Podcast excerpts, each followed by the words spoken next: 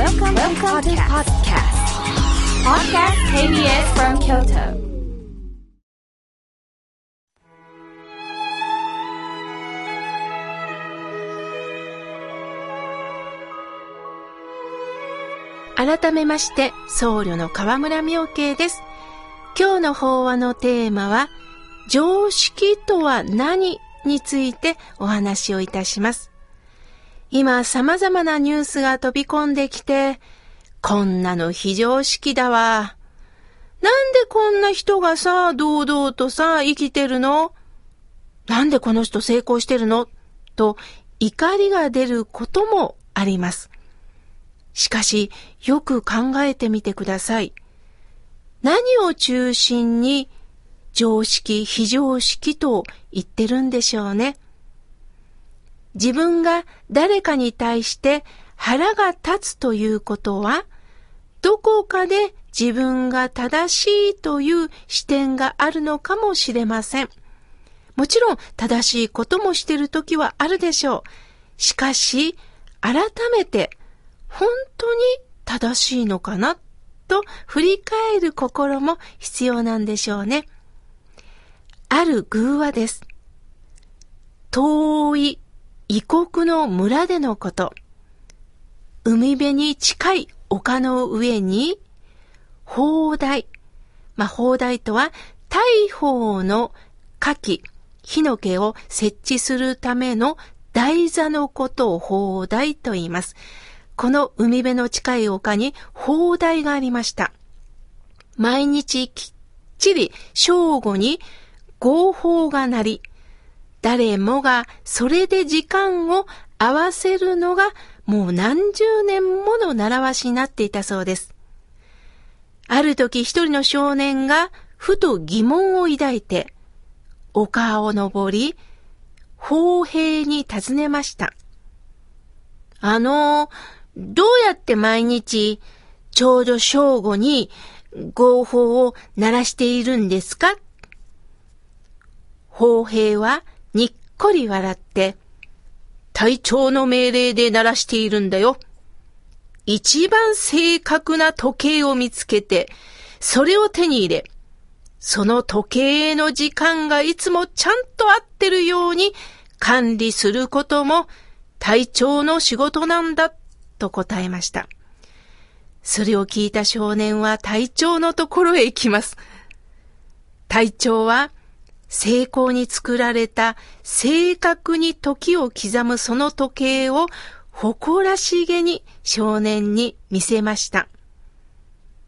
少年は、じゃあ、この時計はどうやって合わせるのですか？と隊長に聞いたのです。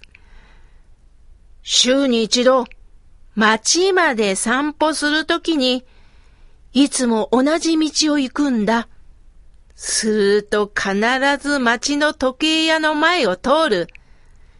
その時に立ち止まって、時計屋のショーウィンドウに飾ってある立派な古い大時計に、この私の時計を合わせるのだ。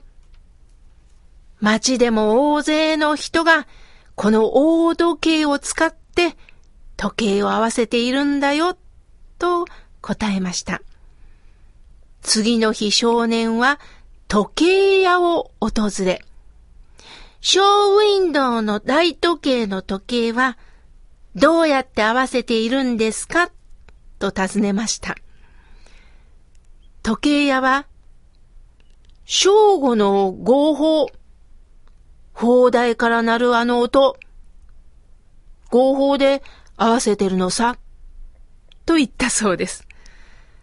笑いますよね。砲台から鳴らす音は、町の時計台に時計を合わせている。その町の時計屋さんは、砲台で合わせている。面白い話です。私たちの常識、基準とは何かを教えていただいているようです。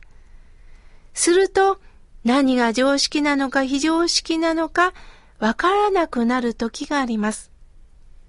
さて、私は昔、華道の講師の助手をしていました。学生が華道、まあ、生け花をするんですが、一人一人手直しをするという仕事なんですね。お花を生けている学生が一人早くに生け終わったんです。そして生け終わって普通だったらデッサンしてもらうんですが、花の作り、仕組みをどうも上から観察してるんですね。あ、私もいいことなんだと見てました。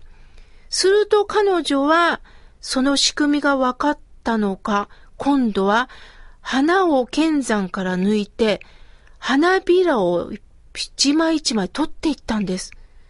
そしてその花びらを捨てかけようとしたのですが、ゴミ箱に入れるわけいかんと思ったのか、隣に座ってる学生さんに、花吹雪、花吹雪と巻き出したのです。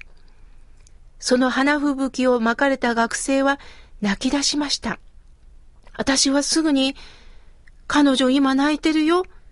彼女のこの気持ち、悲しいっていう気持ち、わからないっって聞いたんです。すると、花びらをまいた学生は、わかりませんって言いました。私はしばらく彼女とお話をし、担任の先生も来られて、一度親御さんにも報告しましょうとなりました。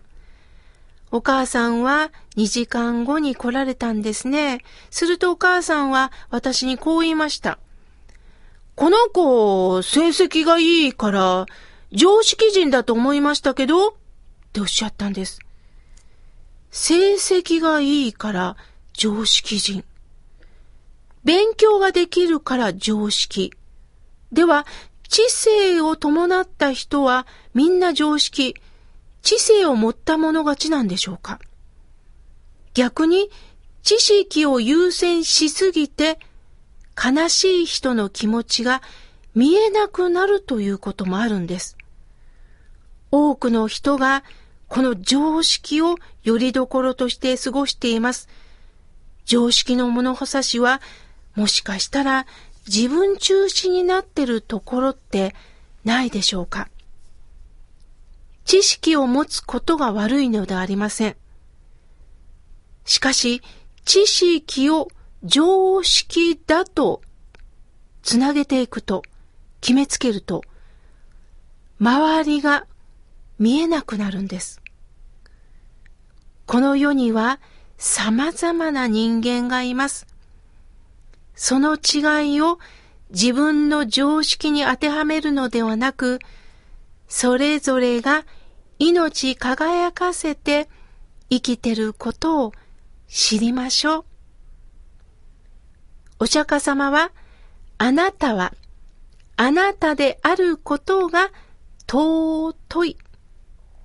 あなたは、あなたであることが尊いとおっしゃったんです。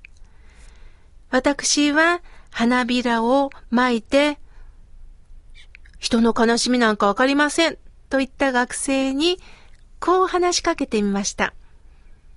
朝起きてお母さんお父さんにおはようって言いましょう。そして窓の外見ながら、植物見ながら、今日の朝食を見ながら、何でもいい。自然っていいね。今日もこうして食事がいただけるね。そしていろんな状況に目をもっと届かせませんかすぐ勉強する、すぐスマホを見るだけではなくって、ちょっとした目に入ったことでも感動していかない。